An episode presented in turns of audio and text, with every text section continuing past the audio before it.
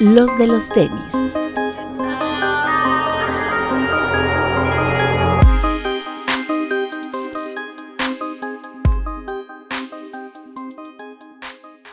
Hablemos de tenis, nada más.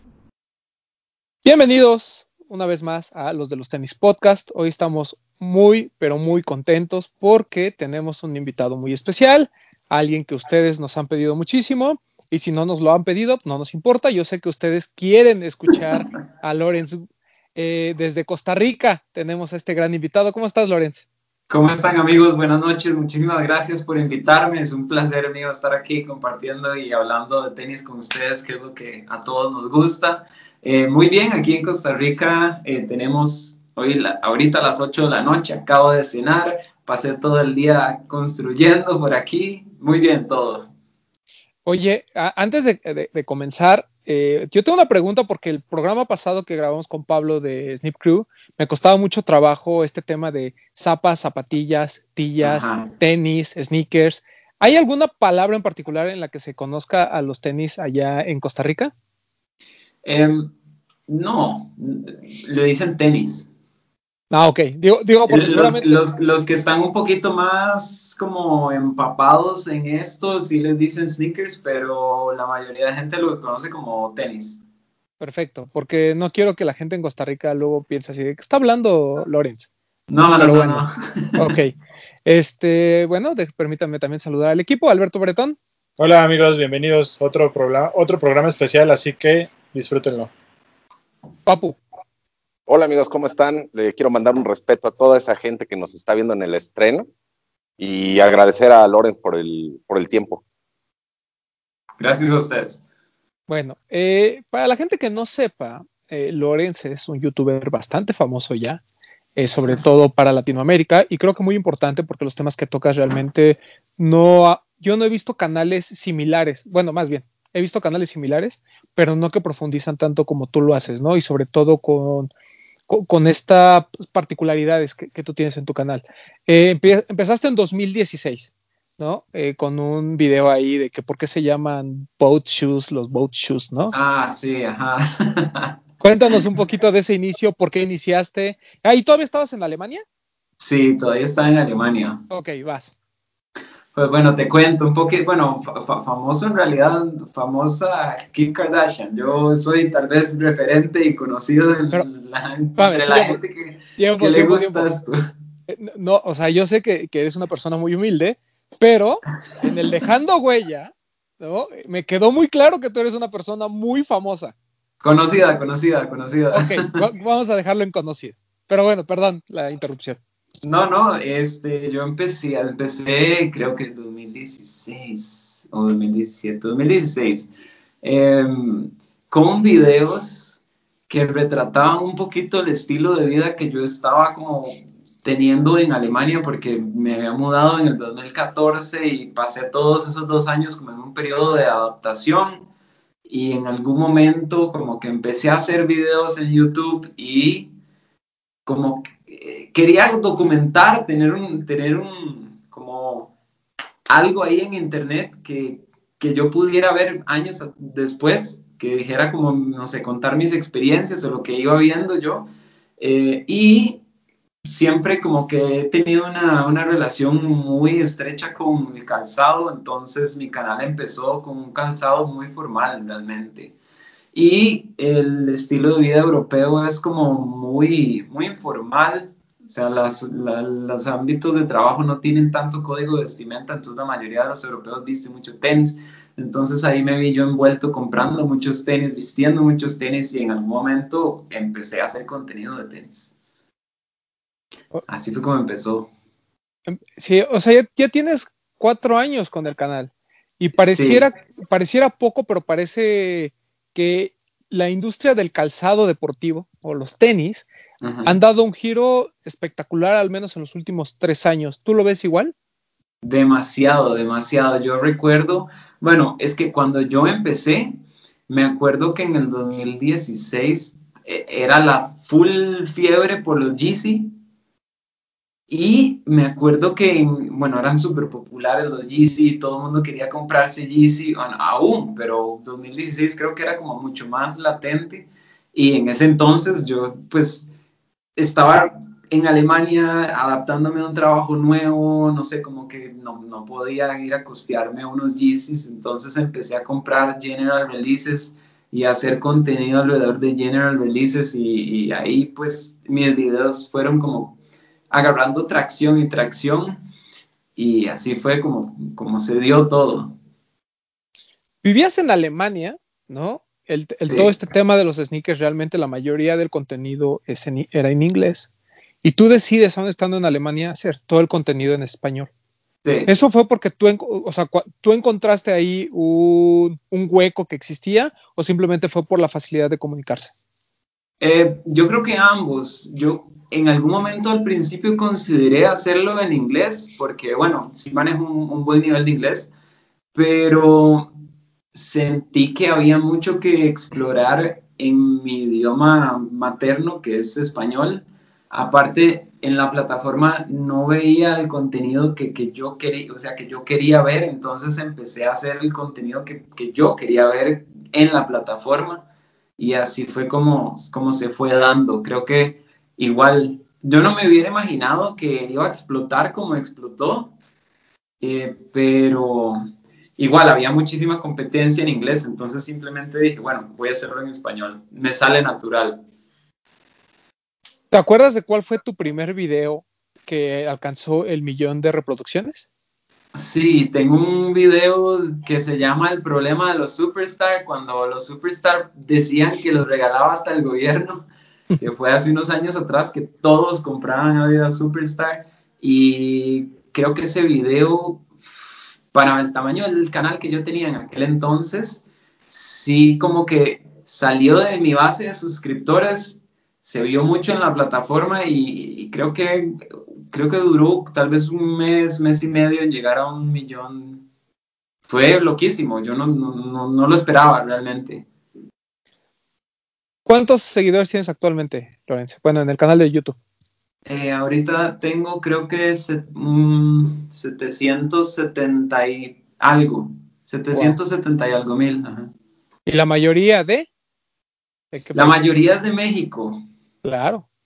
La mayoría es de México, creo que los mexicanos consumen muchísimo YouTube, entonces, y son muchísimos millones de mexicanos, entonces, pues obviamente, creo que la, a la mayoría de los creadores de contenido que yo conozco, al menos de, de varias nacionalidades, su mayor público es mexicano, y de ahí para abajo, Colombia, eh, Perú, Argentina, Chile también.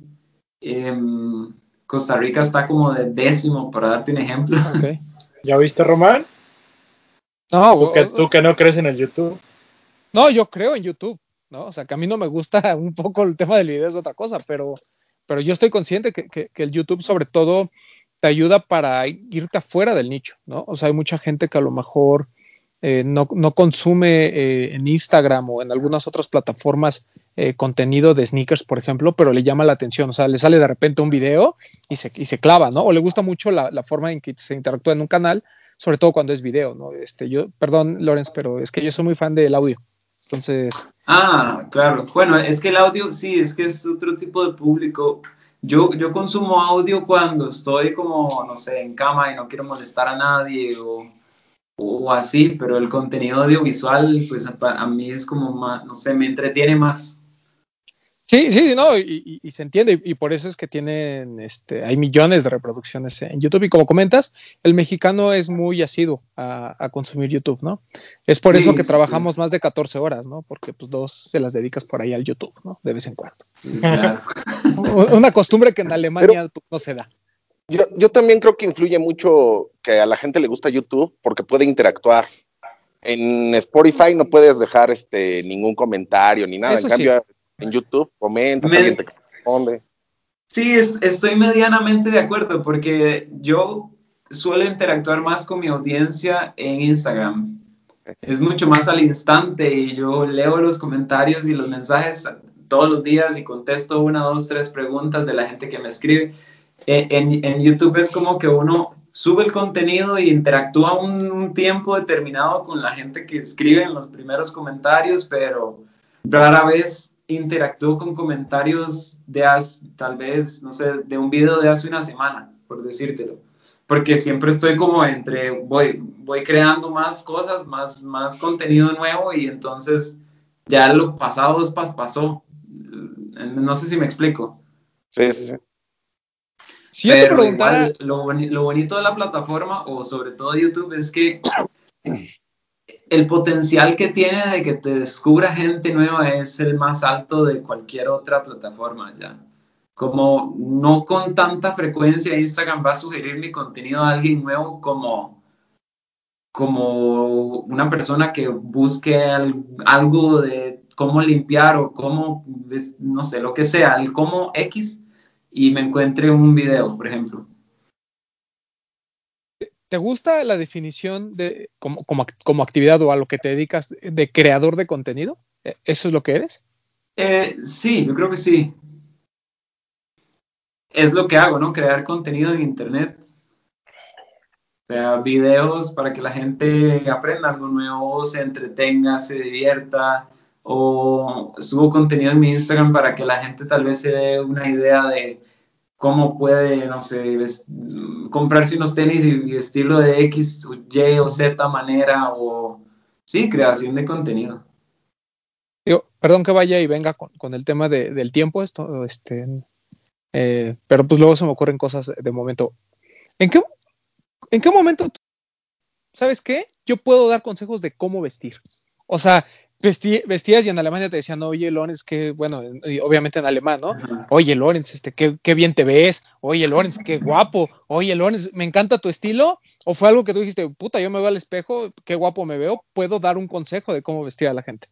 No, la gente me lo fue pidiendo, como que me preguntaban constantemente de dónde era mi camisa, eh, de dónde eran mis lentes de sol, eh, cómo me, cómo, por ejemplo, a- hace años atrás yo me, me hacía estos rollitos en los, en los pantalones de mezclilla, eh, pinroll, ¿verdad? No sé cómo, se, cómo lo Sí, entienden sí, ustedes. pinroll. Ajá, ajá, yo usa- usaba mucho los pantalones así, entonces me preguntaban que por cómo me los enrollaba así, entonces bueno, en algún momento hice un video de eso y ahí se fue dando. Oye, ¿hay alguna moda de hace, de 2016, hace cuatro años nada más? ¿Hay alguna moda o algún estilo que utilizabas mucho en esa época y que ahorita ya de plano no utilizas? Sí, yo antes utilizaba mucho skinny jeans y ya no uso, pero ni uno solo. Gracias por decirlo, este, porque acá el señor Bretón, digo, yo lo estoy viendo acá, eh, pues sí- sigue, insiste en que nunca va a regresar a los. O sea, él era skater, usaba pantalones baggy, de esos grandototes, y ahora Ajá. le cuesta mucho trabajo regresar. Le gustan bien apretadotes. Es Ya, bueno. cierto.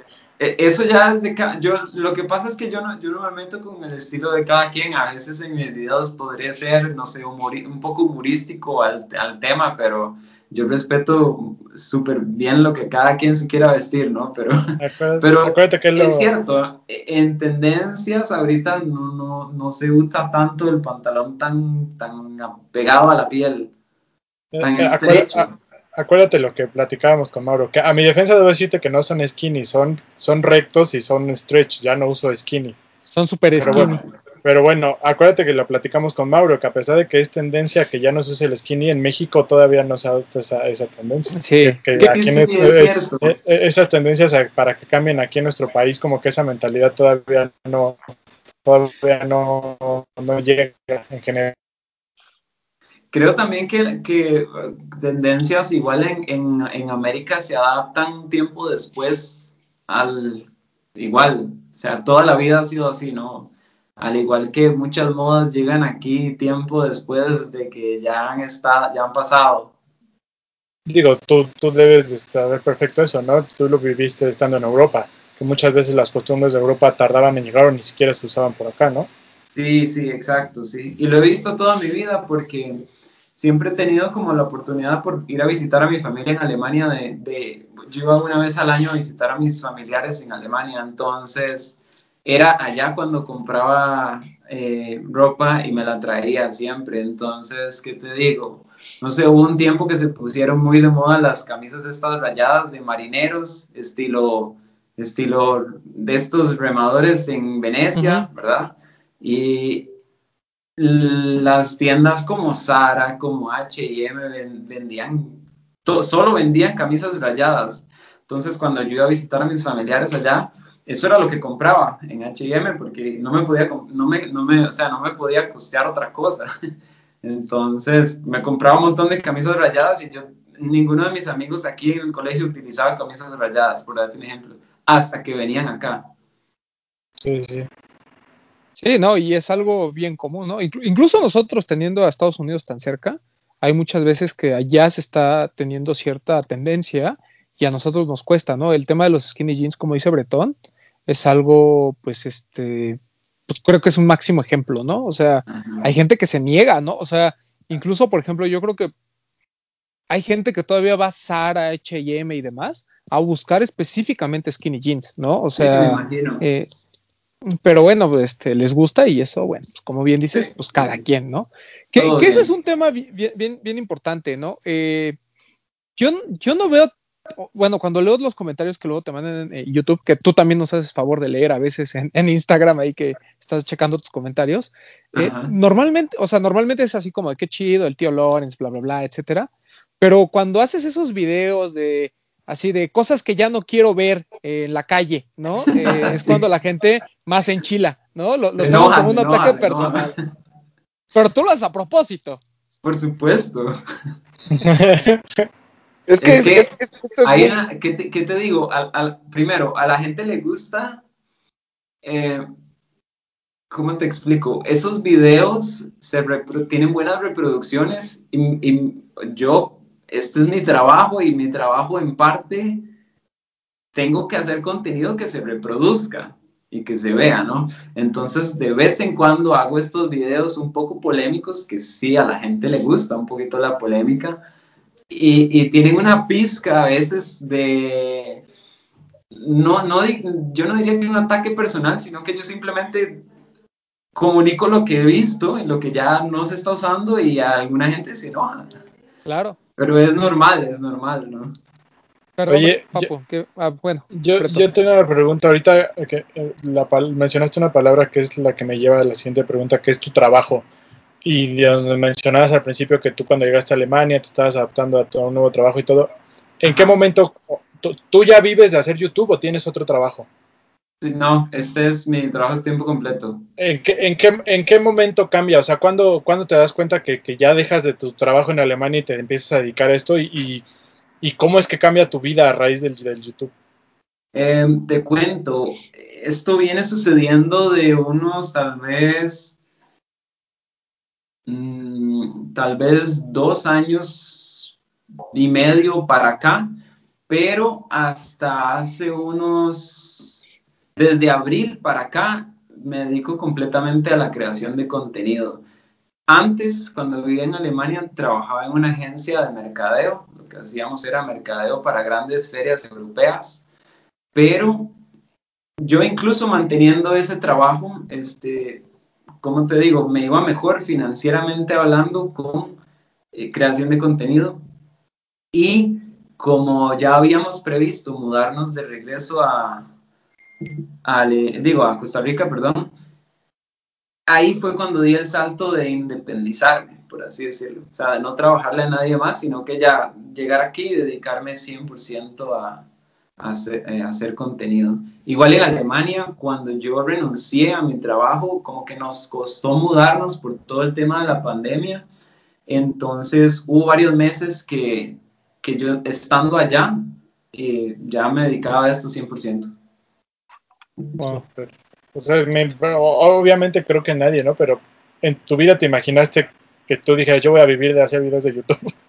No, no, y como te digo, la oportunidad se me ha dado porque de un tiempo para acá, pues tengo la dicha de trabajar con, una agencia que pues hay un todo un tema de que ellos me conectan con marcas y me dan, pues me abren otras puertas y otras oportunidades que me permiten monetizar contenido fuera de la plataforma, o sea, no, no solamente generar lo que, lo que la plataforma te da, sino que promociones de otro tipo, entonces me ha permitido poder hacer más videos. Antes subía, si acaso, un video a la semana, ahorita eh, puedo subir hasta tres.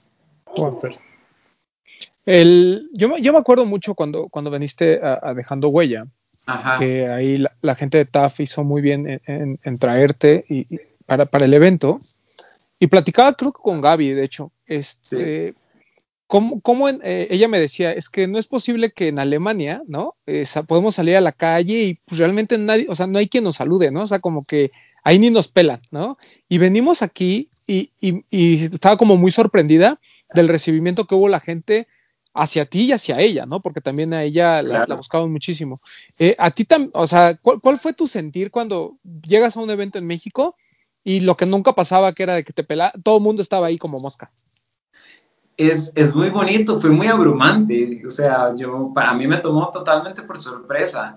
En Alemania, te digo, me pasó dos, tres veces que alguien me reconoció y me dijo, hey, me encanta lo que haces en internet, este, he comprado buenos productos por referencia tuya, así que genial. Y uno siempre muy agradecido.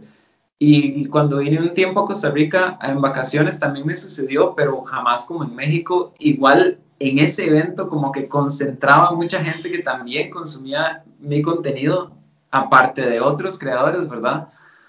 Eh, pero fue, me gustó mucho la experiencia de, poner, de ponerle cara a la gente que, que te apoya todo el tiempo, que ve tus videos, que te escribe, porque no siempre puedes ponerle cara a la audiencia y para mí eso fue súper, súper bueno igual fue muy abrumante porque no sé si, no sé si, si recuerdas, Román, pero yo como que me enfermé del estómago esos días, entonces estaba súper delicado y, y súper, súper cansado porque la noche anterior había dormido muy mal. Eh, me dijeron por ahí que me dio la venganza de Moctezuma. ¿eh? sí, correcto, correcto. Entonces me fui en mierda la noche anterior. Y, y, yo estaba súper cansado, de hecho que estaba mareado ese día un poco, pero igual nada, nada me quitó la emoción de conocer a la gente, que es súper bonito. O sea, lo tuvimos que llevar a comer a un Sanborns, este, que no es lo que mejor recomiendo, pero bueno, ahí era donde había ensaladita y pollito. Exactamente. Oye, el, cuando hemos platicado con gente que está muy metido en este tema de la moda, nos hace un comentario que a mí me parece muy, muy particular para, nosotros que, somos amantes de los tenis y dicen que hay que vestir de arriba hacia abajo, ¿no? O sea, primero armas el outfit eh, eh, hacia arriba, o sea, de, la cabeza y los tenis son como que lo último, ¿no? ¿Tú coincides con esto o realmente tú sí armas tus outfits así? Mm, no, eh, siempre varía. A veces, a veces hay un par que me quiero poner muchísimo y dicta el resto del atuendo y a veces hay una camisa que quiero vestir muchísimo y eso dicta el par que me vaya a poner ese día. O sea, te digo, es muy variado. otro también como comentario que nosotros hacemos normalmente, ¿no? Porque pues este, ya sabes, ¿no? Eh, el, clasismo, ¿no? Este, eh, siempre decimos que es mucho más fácil que se te vea bien. Bueno, digo, olvidémonos del racismo, ¿no? O sea, porque ya ser, ser blanco y atlético como tú, ¿no? Ya obviamente ya da una ventaja, ¿no? Pero, pero, quitemos eso de un lado. El tema de la ropa, ¿no? Que es algo que aquí en México siempre se cuestiona mucho, ¿no? Siempre se dicen, hey, tienes, tienes tenis de 30 mil pesos y tu pantalón de 150, ¿no? A ver, Lorenz, tú que ya viviste la, como que las dos, ¿no? Antes, antes comprabas HM y hoy compras este Casa Blanca, ¿no? Hoy, hay presupuesto. A ver, pero, todavía, pero todavía he visto de todo en mi defensa. Ah, no, no, sí, seguramente, pero a eso voy. Es mucho más fácil por la calidad de las telas y, por a veces hasta incluso los diseños. Vestir ropas caras que ropas, que bueno, marcas caras que marcas de, digamos, de, consumo masivo. ¿A qué te refieres exactamente con mucho más fácil? Yo lo que creo es que, bueno, no creo, pero sí es mucho más probable que a lo mejor una buena playera Casablanca y un pantalón de, o sea, de buena calidad se vean mucho mejor que si haces lo mismo con, con HM, por ejemplo. Sí y no. O sea, sí en la mayoría de los casos, pero no el 100% del tiempo, porque hay muchas cosas de marcas un poco más caras que, que han, me han decepcionado en calidad y en confección, así como me han sorprendido también prendas de rango de precio bajo, que la confección está muy bien y que la tela es de buena calidad. Entonces creo que no van totalmente de la mano. Sí es cierto que ciertas marcas o, cierto nivel de, indumentaria tiene mejor calidad, pero no siempre. ¿Hay alguna razón o algún evento o algo en particular a la que tú le recomendarías a la gente no vayan de tenis? O sea, no, no importa lo que me digan, no importa si es el Jordan más caro, un Off-White, un Common Project, simplemente aquí no se puede usar tenis. ¿Tienes al- algo así en particular en la mente?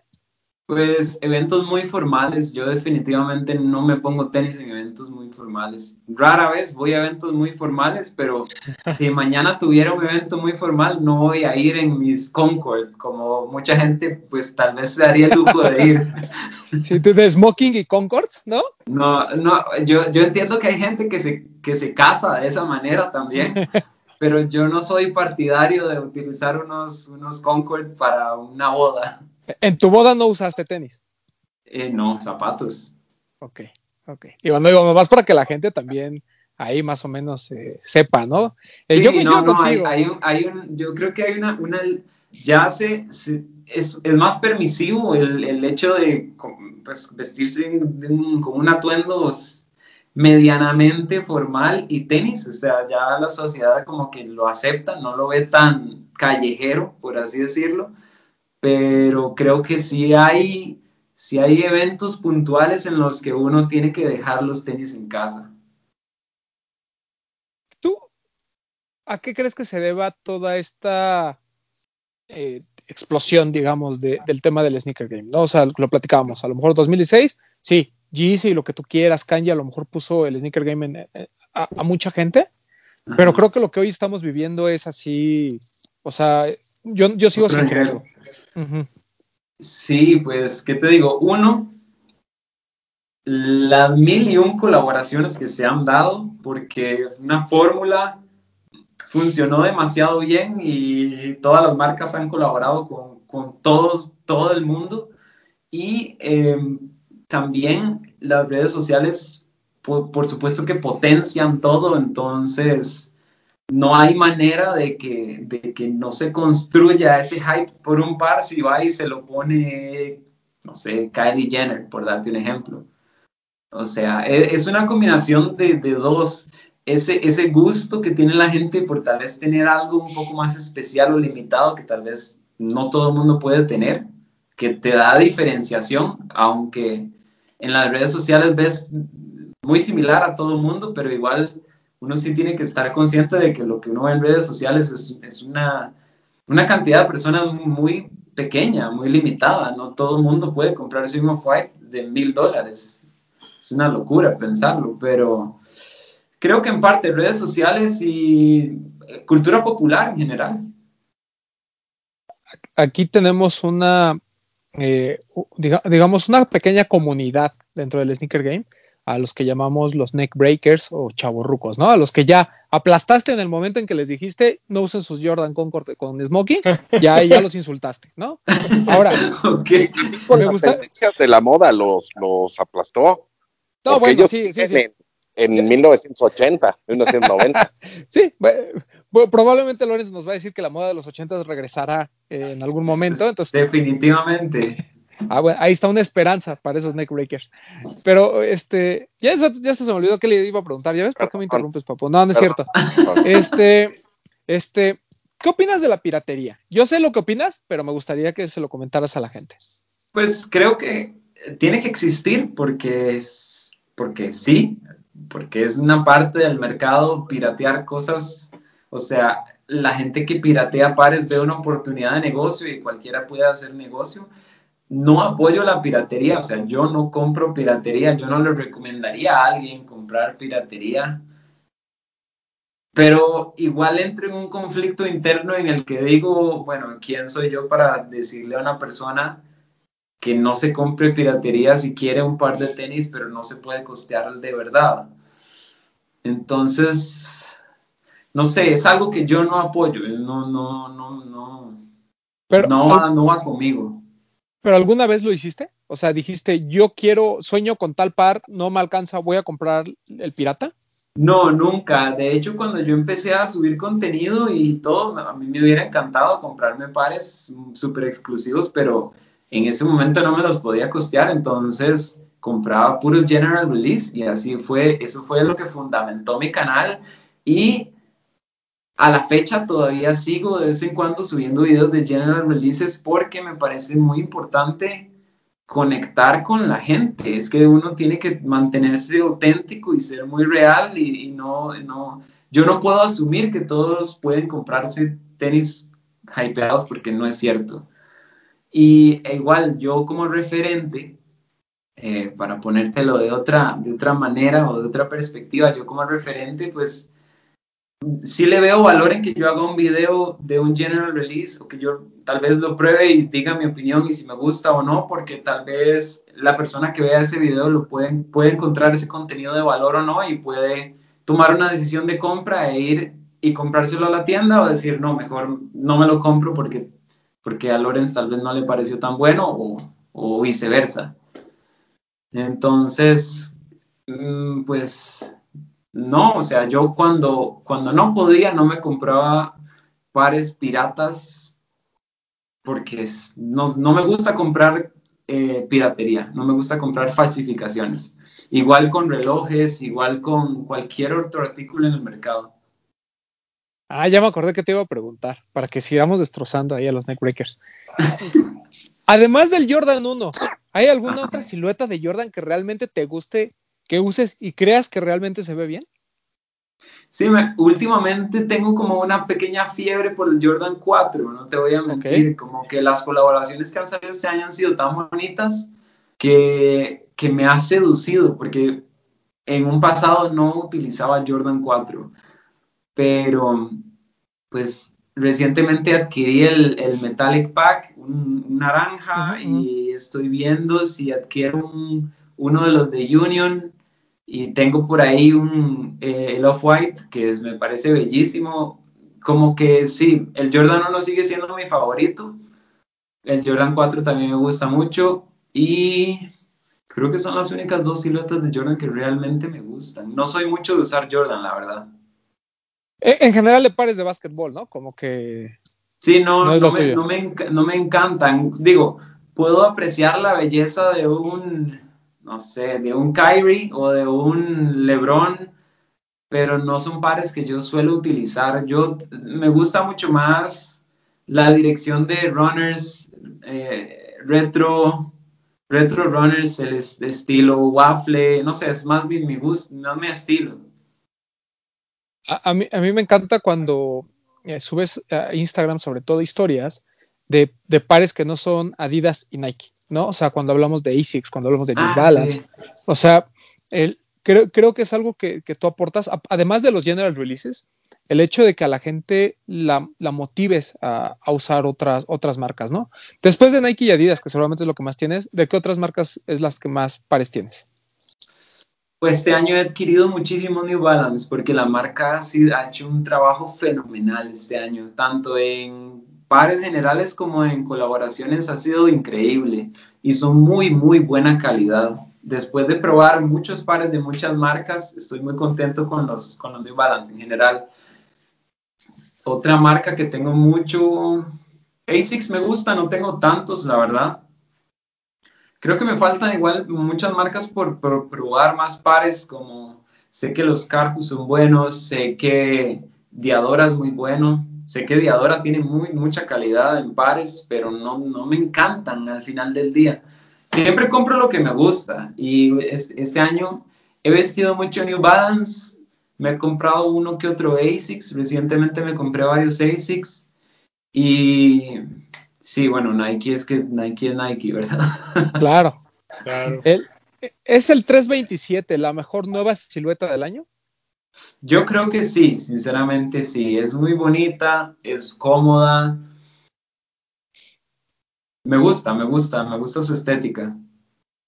Recuerdo también que en, en el Dejando Huella, este, te pregunta, digo, yo ahí me, estuve de metiche, pero en la plática que, que, tuvimos ahí, te preguntaban sobre el Adidas de Prada, ¿no? Y tú dijiste, eh, no, pues como que no, no me gusta mucho, no sé qué. Y yo te dije, aguas, porque la calidad está muy cabrona. Sí, me acuerdo, me acuerdo. Incluso me acuerdo en el panel que tuvimos juntos, que yo estaba en desacuerdo y eso, te lo juro que fue, no me acuerdo exactamente cuándo fue el dejando huella, en qué mes. Debió haber sido en octubre, noviembre del año pasado, ¿no? Más o menos. Listo, octubre, noviembre. Yo regresé a Alemania y salió la colaboración con la, con la bolsa esta. Y lo vi en la tienda y yo dije, wow, de verdad que está muy bonito en ese momento ya estaban todos vendidos los pares y eh, yo en ese momento no iba a comprar un pack con la bolsa y no, no lo veía factible. Eh, quería pues hacerme de otros pares, pero cuando salió la segunda vez con esto de los tres colorways, los últimos que salieron, dije, mmm, me gusta ese metálico, voy a comprarlo y quedé súper sorprendido, para serte sincero. Es muy, muy bonito. Che, este, Digo, lo que pasa es que mm, siempre la gente espera como algo más, ¿no? O sea, cuando hablas Prada, Adidas, ¿no? Como que siempre esperan algo así espectacular que jamás se han visto, pero hay veces en que menos es más, ¿no? Hay veces en que mejor, no arriesgar y hacer lo que los dos mejores hacen, ¿no? Sí, me acuerdo de hecho que nosotros en el, en el panel que tuvimos, me acuerdo que sostenías firmemente tu, tu argumento de que no tenían que hacerle nada a la silueta porque era perfecta, eh, de hecho que cuando grabé ese video, el mío, me acordé de, lo que habías dicho y yo dije, sí, sí, es, es, muy bueno, es muy bonito. No, no, no había necesidad de hacerle mucha cosa. Eh, no, y, no, y por ejemplo, después presentaron esta otra silueta que van a sacar y todo mundo, ¿no? Así de, está bien feo, me regreso de los superstar. O sea, bueno, a la gente no la tienes contenta con absolutamente nada. Sí, no, y eh, yo leo los comentarios de ese video que, que salió, yo, yo lo publiqué en mi canal hace tal vez una semana y creo que el, el, comentario destacado, el que, el que más tiene eh, votos y polémica y de todo, es, ah, es un comentario de un chico que dice que, que, es una estupidez pagar tanto dinero por unos superstar, pero, pero yo creo que cambias de opinión cuando los ves o cuando los, claro. los pones, los vistes, es, es otra cosa. Claro. Ya, ya vamos a convencer a Bretón de que compre uno. Él es fan de los Superstar. no, eso yo intenté comprarlo, pero ya no alcancé. Sí, yo creo que en, en, en, selectas tiendas, creo que de Prado todavía hay, o los puedes comprar por internet, creo. Porque aquí en México llegó a Polanco y a Arts, y sí por ahí yo intenté conseguirlo, pero ya, o sea, yo llegué muy tarde, llegué como un día antes de que saliera y me dijeron, no, güey, o sea, te tardaste, tenías que haber venido una semana antes a buscarlo. Sí, sí, claro. Y te digo, el, el, precio, sé que es un precio alto para, para, pues, para tenis, pero es muy buena la calidad. Sí. Ahorita que hablas de, de los comentarios que te dejan tus followers, segur, seguramente ya estás acostumbrado a todo tipo de comentarios. Pero ¿tienes algún recuerdo, aunque sea en tus inicios, de algún comentario en particular que sí te haya hecho enojar? Así que hayas dicho, este güey lo voy a bloquear. Sí, la verdad es que sí, seguro muchísimos, pero el que más, el que más me acuerdo en este momento era que eh, yo soy costarricense y, tengo un acento particular de Costa Rica. Me acuerdo que al principio, cuando mi canal empezó a crecer, como que sí recibía mucho bullying por, por mi pronunciación. que después como que se volvió un chiste interno y, y hoy en día es como lo que representa mi marca personal, pero al principio sí me daba como, como, como cierta rabia que, que, que, o sea, tal vez que, no sé, que el comentario no se fijara en el, el contenido, sino en ese detalle particular. Sí. No se dice rico, se dice rico. Sí, sí, sí, exacto. De hecho, llegó, hubo un tiempo muy, muy al inicio que creo que puse un filtro en el canal que era como pronunciación o pronunciar, entonces me filtraba todos los comentarios que, que se trataban de pronunciar, entonces yo no, ya no los leía, ya listo, para no, para no salarme el momento. Sí, no, es que digo, el, aquí realmente, pues, obviamente no, no tenemos el alcance que tú tienes, entonces, normalmente, pues nos escucha pura, puros amigos, ¿no? Entonces, no, no, no hemos tenido que lidiar con ese tipo de comentarios, salvo uno que otro, pero a mí me dan mucha risa, honestamente. O sea, todavía no hay algo que me haga enojar muchísimo, pero igual, o sea, eh, por ejemplo, con toda la gente que hemos platicado que tienen muchos seguidores y que tienen muchos comentarios normalmente, es algo que aprendes a lidiar con, pero Sí. normalmente al principio sí es así como de, ¡ay! Me encantaría bloquearlo, me encantaría, sí, de, nos vemos en tal lado y nos rompemos la madre, ¿no? Así. Pero bueno, qué bueno que ya tú ya pasaste por eso, ¿no? Pero ah, también, pero, pero todavía, al día de hoy, yo to- todos los días eh, leo uno que otro comentario de, ¿qué te digo? No sé, tienes las cejas demasiado gruesas, eh, arréglate los dientes, no sé, todo me dicen. Pero ¿sabes Ay, qué está padre que yo me he dado cuenta? Que luego los exhibes en tu Instagram y les das como cachetada con guante blanco. A algunas, no todas. A mí, a mí hay, hay unas que sí me hicieron enojar. Hasta yo me enojé cuando te empezaron a cuestionar del de ¿para qué te regresas a, a Costa Rica? ¿Eso no es un Sí. retroceso en tu vida? O sea, te vale No, verga, y, ¿no? y toda- Básicamente. todavía, todavía, es, de, eso, de eso sí he recibido muchos comentarios. Pues la gente, eh, ¿qué, te digo? Yo sé lo que es vivir allá, ya viví seis años allá, ya eh, Pero- es mi segunda casa, mi segundo país, tengo la dicha de también tener nacionalidad, así que si quiero volver, puedo volver. Y no, igual al principio no fue como que salí huyendo de Latinoamérica, tampoco, pude haberme quedado aquí perfectamente. Yo quería vivir un par de años en Europa y lo hice y satisfecho estuve y dije próximo capítulo, ya. Por, ejemplo, tú nos lo dijiste hace ratito, ¿no? Que sea, mucho antes de empezar a hacer esto, tú ya tenías planeado el regresar. Y yo creo que hay Ajá. gente que ha de pensar que te regresaste por, por el dinero de los tenis o porque acá ibas a tener mayores, mejores deals o algo. Pero pues tú ya nos dijiste hace rato que tú ya lo tenías considerado, fueras youtuber o no fueras youtuber. Sí, sí, sí, total. Yo quería estar más cerca de la familia, eh, de mis amigos. Igual, ahorita la situación global es complicada. eh, es importante pues estar cerca de familia y amigos. Y aparte, quería estar más cerca en Latinoamérica porque igual tenía planes como de ir más constantemente a México o bajar a Colombia o así. Entonces en Costa Rica es más fácil. Uno está en el centro estratégicamente posicionado. Ahorita no se puede viajar con la misma facilidad, pero eventualmente espero que se pueda. Esto es lo que te quería preguntar. ¿Y te ha hecho la cosquillita de venirte a vivir a México? Sí, total, lo he considerado muchas veces. De hecho, me encantaría el próximo año ver si tal vez paso un par de meses por allá. Es una idea que, que siempre me ha dado vuelta a la cabeza. Igual en algún momento sí consideramos como mudarnos a México permanentemente, pero toda la logística de mover todo de Alemania a México era muy, muy complicado. Entonces, primero acá y aquí me siento, siento base acá y perfectamente, ¿qué te digo? No sé, un vuelo de dos horas y media, uno ya está en México. De Claro. Dale, ¿Qué papá. yo tengo una duda, regresando a lo de los comentarios. En, Dale. O sea, tú tienes 100, 200, mil comentarios en cada video. ¿Por qué fijarse en un comentario, dos comentarios malos, cuando todos los demás son muy buenos? Ah, no, es que la pregunta de Román venía a los comentarios negativos, pero yo suelo claro. contestar solo los positivos normalmente. No, no, no. De contestar sí, pero ¿por qué le dan mucho? Yo he escuchado a varios youtubers y así que le dan mucha importancia al comentario negativo, siendo que en realidad el 99% de los comentarios son buenos. Sí, es, es cierto, te doy la razón. Creo que, creo que siempre es como que el comentario negativo, no sé, pesa o arde o no sé cómo explicarte. Ok.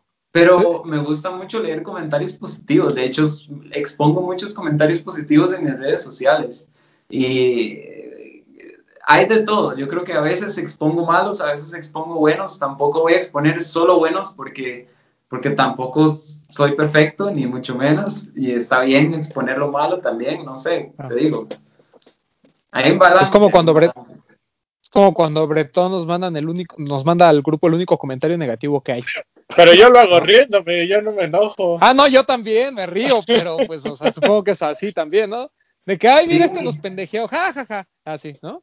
No, pues yo, yo creo que es, es crítica, ¿no? Eh, refleja mucho, un comentario negativo refleja totalmente el, el problema que, que, la persona que lo escribió es, es, es de, esa, de esa persona, no es de uno realmente. A mí me escribe un comentario negativo y posiblemente refleje algún tipo de enojo o frustración de la persona que me lo escribió y no directamente yo mismo, pero pero la gente se fija en la negatividad de alguna manera, no sé, como que es más, es más atractivo en vez de lo positivo.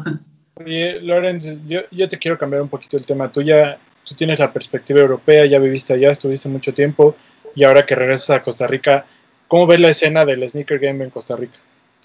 Esa es una muy buena pregunta. La veo muy bien, está en inicio, está en, en está apenas iniciando de hecho, tenemos una tienda acá que está trayendo lanzamientos, pocos, pero como que está empezando y, la gente está empezando a darse cuenta de que existen este tipo como de dinámicas y drops especiales de ciertos Jordans y demás, y han participado la gente en, en rifas y ahí va creciendo, el mercado está, el mercado está, es reducido igual porque somos muy pocos en cuanto a población se refiere, pero está iniciando y siento que también a nivel cultural la gente poco a poco ha empezado a ver los tenis como algo cool.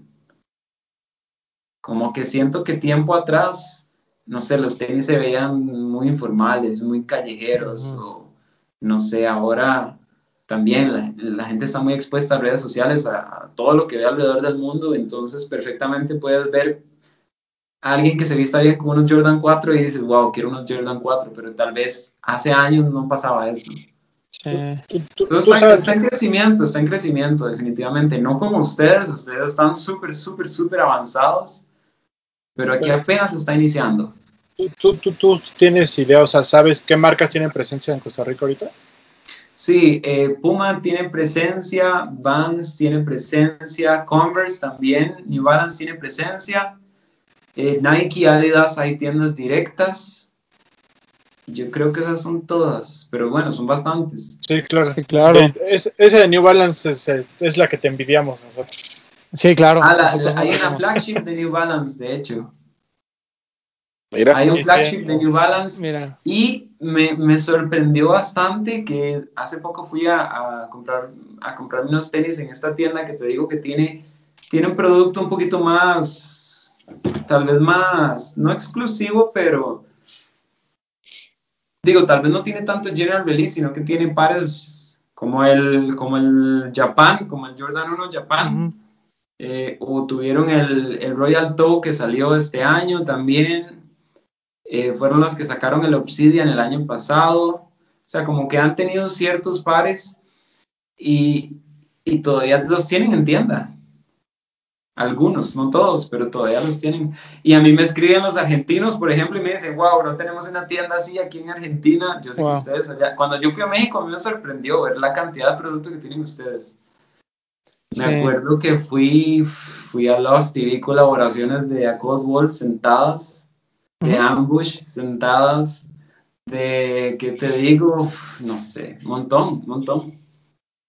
El, eh, eh, y, y- y coincido un poquito lo que comentas de, de que sucede en Costa Rica con México, ¿no? O sea, estamos hablando que a lo mejor hace cinco años, incluso a- inclu- eh, en la, en la vida laboral a mí me pasó, ¿no? O sea, en el trabajo no me dejaban llevar sneakers, ¿no? O sea, era de zapato, ¿no? Y de repente Ajá. se empezó a relajar muchísimo ese aspecto, eh, al igual que yo, pues los coworkings, etcétera, etcétera, como que pues a la gente le empezó a importar poco, ¿no? El tema de, de cómo vistas para trabajar, este, este proceso también de, de, de la informalidad y, el verse muy callejeros los, los sneakers pasaron a ser una moda y sobre todo a, a ser parte de nuestra rutina, ¿no? O sea, yo, puedo ir de tenis ya los cinco días a la semana o- y les decía que obviamente pues hay gente como los neckbreakers, ¿no? Que van a andar de, de Jordans y a lo mejor no se ven tan bien y hay gente que pues a lo mejor trae sus Adidas Continental y perfecto, ¿no? O sea, Sí.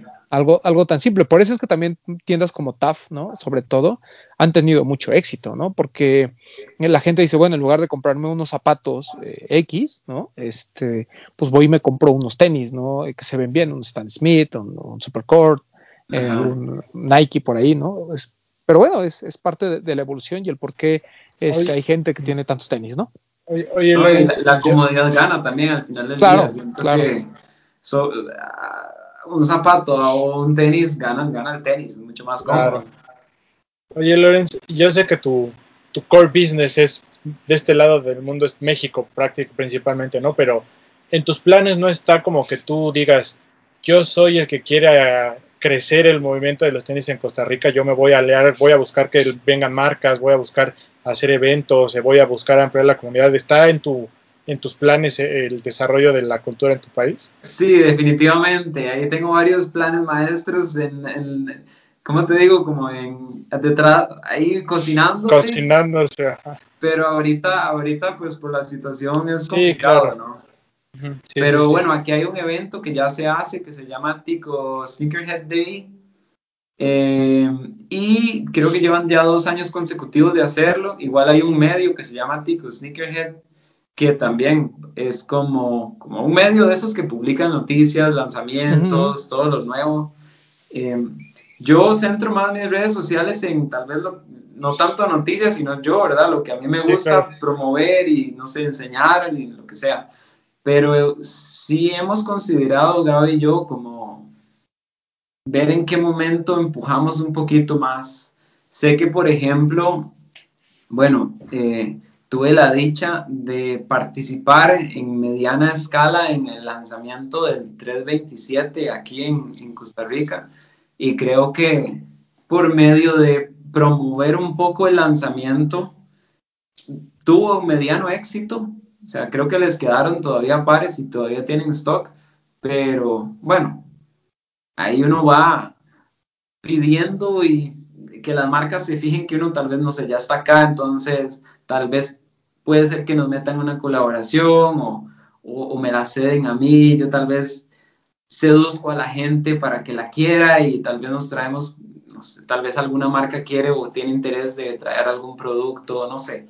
Ahí vamos poco a poco. Igual somos muy, somos muy pocos en realidad, entonces hay mucho por hacer. Como te digo, estamos empezando apenas, pero sí está dentro de mis planes explorar qué se puede hacer. Román, eh, vámonos a Costa Rica por esos 327 que sobraron, por favor. Pues deberíamos. Además está como hora y media, ¿no? Dos horas más o menos. Exacto, sí. Yo Ya he ido, no. una vez fui. Eh, eh, es más rápido que cuando vienes de tu casa a mi casa eh, y hay tráfico. Te diría que me tardé lo mismo en el vuelo que en pasar aduana para entrar a Costa Rica. Me tardé Ah. muchísimo, muchísimo. Sí, sí, sí, bueno, normal. Aquí todo es un poco más lento. Ajá, exacto. Oye, Lorenz, mm, sin que digamos nombres, así nada más. Dime. Ah, va una marca y te dice, ¿sabes qué? Yo te quiero patrocinar. Te voy a dar un fee mensual y demás, pero vas a usar solamente cosas exclusivas. O sea, en tu canal, olvídate. O sea, puedes hacer el outfit que tú quieras, yo te voy a dar los tenis y tú lo tienes que hacer con esto, ¿no? Y no puedes usar de otra marca. ¿Te animas? La plata es buena. Que me paguen por exclusividad.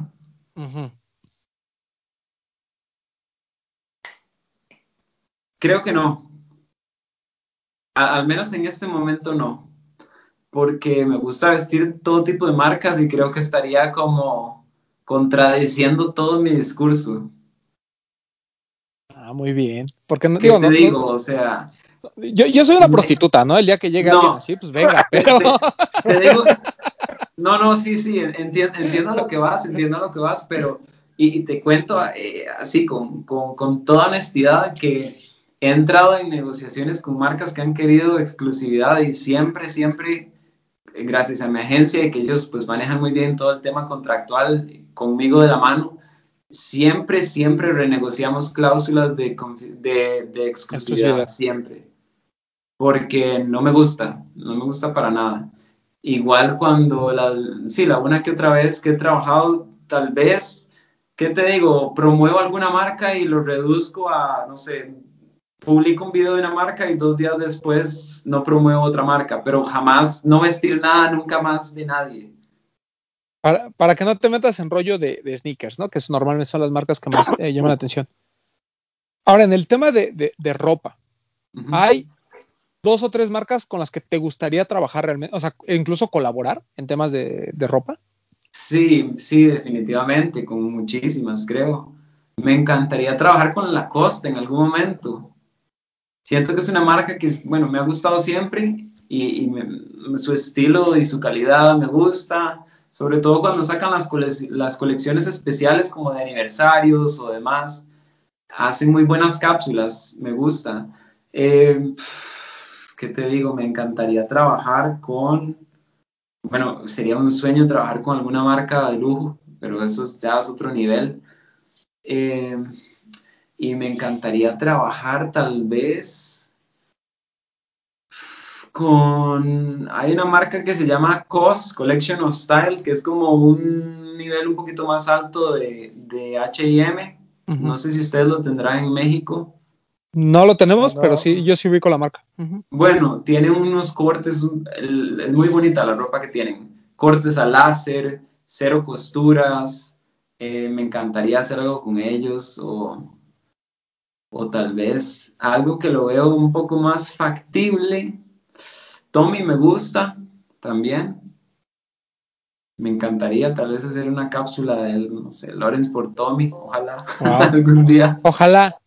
Pues mira, no, no descarto ninguna posibilidad, Lawrence. Lo has hecho muy bien y la verdad es que pues hay mucha gente que te sigue, ¿no? Y este, digo, antes, ¿alguna otra pregunta que tengan, muchachos? Yo, yo no. Aprovechen a Lawrence, ¿no? Bueno. Yo quiero, yo me acabo de. Eh, vale, dale, aquí, aquí estamos. Tu video de, de, los pares que tienes en tu colección. Ajá. Decías, ah, este sí lo volvería a comprar, este no lo volvería a comprar. Ajá, ajá. Estos pares, ¿con qué, si nada más te pudieras quedar con tres pares, ¿con cuáles te quedarías? Tres pares que me pudiera quedar. Solamente con tres. Solamente con tres.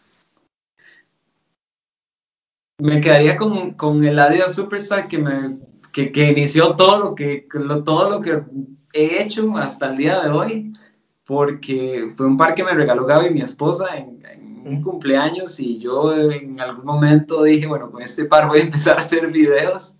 Así que bueno, fue muy especial, fueron los primeros videos como que le dieron tracción a mi canal. Segundo, creo que me quedaría con, con un blazer de Off-White de The Ten que tengo, que fue la primera de las primeras veces que pude colaborar con una marca. De hecho, en aquel entonces StockX nunca había colaborado con ningún latino, nunca había hecho ninguna activación con algún latino y eh, fue el primero, entonces pues como que lo guardo con, con, mucho sentimiento, no sé, como que fue la primera vez que pude trabajar con una marca que me dieron un presupuesto y yo dije, wow, no puedo creerlo, buenísimo, increíble que me esté pasando esto. Ese y eh, un tercero, yo creo que el primero que me regaló es Sim, me parece, o sea, como que me pareció muy, muy especial cuando me lo regalaron los de los chicos de Broken Chains, porque, bueno, él como artista latino, eh, empujando las cosas hacia adelante, haciendo una colaboración muy, muy bonita con esos acrílicos, me, no sé, fue un regalo también que él me hizo, así que fue muy especial. Creo que esos tres, igual es difícil decirte, porque, porque bueno, han habido pares que sí han significado como, no sé, una nueva relación comercial con, con no sé, con Stadium Goods, por ejemplo, por darte, no sé, otro momento que fue muy especial para mí. Eh, pero sí, esos tres tal vez. Así de bote pronto. No, Así es. una elección, o sea, con la que inició todo su canal, me parece muy buen sí, paso. La que inicié todo mi canal, la primera vez que trabajé con una marca grande, tal vez que yo dije, wow, qué locura, no puedo creer que quieran patrocinarme un video. y el otro, tal vez, de las primeras veces que alguien me hizo un regalo especial. Buena elección. Hay un, una sí. pregunta que seguramente te hacen seguido eh, y, y, a, nosotros nos encanta es, eh, ¿cuál es tu grail? O sea, ¿cuál, ¿cuál, es ese parque con el que sueña Lorenz? Uf, me encantaría tener un Mars Yard 2.0, es decir, el parque se me escapó. Ok. Me fascinaría tener, pero, pero está muy caro, o sea, no me justifico ahorita pagar tanto dinero por un par. Ah, porque además tú tienes tu regla, ¿no? De que si no tienes eh, tanto monto de dinero, no, no compras el par, ¿no? Sí, sí, te digo, yo trato como de, de de que, o sea, yo no suelo pagar el doble de reventa por un par y cuando lo hago es, son selectos casos. Porque bueno, no sé, a, a veces me parece una locura pagar tanto dinero por un par cuya calidad tal vez no está a la altura. Claro. Que, que esa es otra pregunta. ¿Qué, qué prefiere Lorenz pagar? ¿Prefieres pagar mil dólares por un off-white o mil dólares por un par de, de alta gama, por decir un Louis Vuitton o un Dior? 100% un par de alta gama. Ok, ok. Sí, eh, o sea, tengo, tengo la dicha de tener bastantes de varias marcas, o sea, más de los que necesito de todas maneras. Cualquier persona que tenga más de seis pares ya tiene más de lo Sí, que sí. necesita, pero eh, tengo la suerte de tener de, va- de varias marcas y, los pares de diseñador siempre tienen como un, un, un nivel un poquito más alto en cuanto a, en cuanto a confección, sobre todo, y materiales. Eh, le pedí a los muchachos, ¿no? no sé si hicieron la tarea, pero si no, no importa, yo aquí, aquí la inventamos, que escogieran algunos pares, y es parte de la dinámica que queremos hacer contigo, ¿no? ¿Ok? Eh, que para nosotros son difíciles de combinar, ¿no? O sea, y siempre lo resolvemos con playera negra y pantalón negro, ¿no? Entonces, esa ya nos la sabemos, Lorenz, eso no lo puedes decir. O sea, no Ok. me vengas con que, no, pues es que solo todo de negro. Todo en negro. Tienes que ser creativo y decirme con qué prendas tú combinarías algunos pares que para nosotros son muy complicados, ¿vale? Voy a empezar Va. yo. Es Nike, para que sea A fácil. ver qué, vamos, qué, vamos a, qué va a sacar Roman. Explícame cómo voy a hacerle para utilizar esto. Sabes, te digo, te digo un, un, un, un tip que yo tengo, de hecho, en uno de los videos que hice en algún momento en mi canal. Con pares tan coloridos, a mí se me hace bastante sencillo. Tal vez replicar uno o dos tonos del par y ponérselo en alguna parte del, out- del outfit o del atuendo. O sea, te digo, ese, ese verde del sushi es tan bonito que ya me veo con tal vez una camisa o una polo, tal vez de color, de ese color. Pueden ser unos, unos pantalones de mezclilla, no skinny, Ok, ok. y te diría una gorra tal vez de ese tono de amarillo, que no se vea como tan forzado, pero siempre bien. Ok, entonces me voy a poner una playera verde de este, de este tono, ¿no? Ajá. No uso gorra, pero eh, unos jeans así azules, azul claro o azul oscuro. Eh, azul clarito. Ok, entonces playera verde, pantalón azul claro y este y mis, y mis Air Max 90 día de muerte. Que, Correcto. apro- que aprovechando, ¿te gustó esta colección? ¿Sí Sí, conseguiste me tu encantó. Te De lo hecho, que, eh, necesito el blazer. Bueno, ya me lo consiguieron, pero todavía no lo tengo en mis manos. ok, ok. Pero, Pero- muy bonito, muy bonito. Ya conseguiste el blazer Sí. también. Ok. Es que me acuerdo que pusiste que querías un Daybreak y yo te dije, bueno, cualquier cosa me avisas, pero Ah, el Daybreak, bueno que ya lo el, Daybreak lo te- el Daybreak lo tengo, pero ya después de días de verlo y cuando me di cuenta que el, el blazer eh, se pelaba, dije, necesito un blazer. Ok, ok. Pero bueno, ahí está, muchachos. Para aquellos que tienen su Air Max 90 Día de Muertos, antes de que lo revendan, pues ya saben cómo combinar, al menos para la foto, al menos para el shooting. Exactamente. Bretón, Papu, ¿ustedes tienen algún reto para el Yo señor sí Lorenz? hice mi tarea, pero no tengo aquí. el No importa, no importa. sabía que había que presentar. Pero yo tengo el Converse Skid Grip, el que es colaboración con Fear of God, el Essentials. Ese con cómo lo combinarías. El cual, cual de, el, El que acaba de salir hace. A ver, dame un segundo, espera. Yo lo tengo, yo lo tengo, yo lo tengo. son los, son los del, porque salieron tres colores, el gris. No, es que son unos. El modelo se llama Skid Grip y es de colores. Ah, ya sé cuál es, ya sé cuál es, el que, el que como que a nadie le gustó. Ándale, Aquí está. ándale. Aquí Sí. está, este. Ajá, sí, sí, sí. Sí, eh, pues, pues no, no, no me encanta. La recomendación es no te lo pongas. No, no, para nada. Me- me- o sea, digo, yo me pondría un pantalón ancho. Un pantalón de vestir ancho. Bien. Ok. ¿De qué color el pantalón? Un pantalón negro, puede ser. Sí, o no se vale negro. Sí, o sea, sí, Lo único que no puedes hacer es todo negro. O Ah, sea, ok, bueno, un pantalón negro, perfecto. Sabes que me, me parece muy noventero, o sea, lo- los colores y el patrón me parece muy noventero. No sé si has visto estas, estas jackets eh, de Varsity que son como de, de colegial. Sí, ajá. Ajá, una de esas le quedaría perfecto. muy Ok. bien.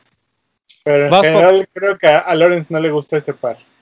Sí, No, vieras que no me encantó, para ser, yo soy muy sincero, ¿ya? Tú, Yo papu. No sé. No tengo el par aquí a la mano, pero fue el que, el que te mencioné, Roma. No sé si lo tengas por ahí. ¿Cuál de todos? El Air Max 1 del Año Nuevo Chino, que es de color ah, muy el que es, colorido. es que es azul con como con rosa. Es Ajá. como de char- que tiene como charol. Año nuevo. Ah, Ah, sí lo tengo. A ver, déjenme ver si lo puedo sacar. Esperen, esperen, esperen. Sí puedes, Román. Es este Lawrence, mira. A ver. Ah, sí, ya, ya lo he visto. Bueno, pues ya, más rápido. Sí, tiene, tiene unos colores neón que son interesantes. Yo creo que jugaría por ahí con ese tema. De hecho, yo tengo unos Alexander One que tienen como una tira neón también. Y siempre que los he visto, tengo unas, tengo unas camisas que tienen unos detalles en justo como en amarillo neón a los lados.